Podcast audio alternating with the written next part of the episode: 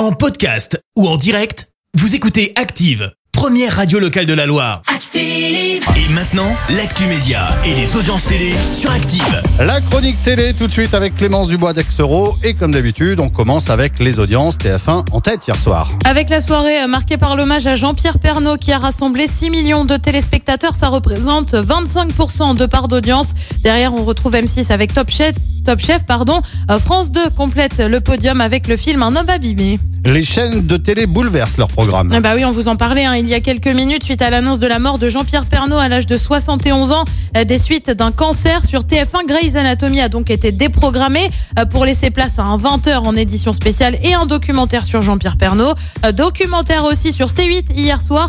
Jean-Pierre Pernaud, c'était euh, 33 ans hein, de présentation du 13h de TF1. Il avait d'ailleurs commenté son premier JT sur la chaîne dans l'émission Le Tube sur Canal+. Mesdames et messieurs, bonjour. Premier événement de cette matinée, le grave incident qui s'est produit en Nouvelle-Calédonie tout à l'heure. Ça vous fait quoi de revoir ces images euh Ça me, ça me fait plaisir, ça me surprend aussi parce que j'avais l'air complètement coincé ce jour-là. Et pour cause, il y avait 40 photographes dans le studio, derrière les caméras, qui venaient voir qui était ce nouveau présentateur qu'ils avaient déjà vu un petit peu, mais ils se souvenaient pas de lui.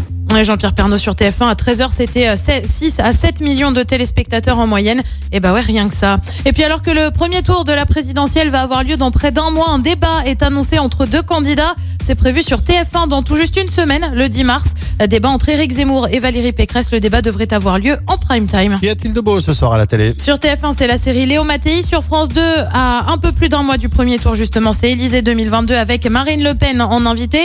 Sur France 3, c'est un film, Mon petit doigt m'a dit avec Catherine Fro. Et puis sur M6, on voyage avec Pékin Express. C'est à partir de 21h10. Merci beaucoup Clémence, on se Merci, vous avez écouté Active Radio, la première radio locale de la Loire. Active.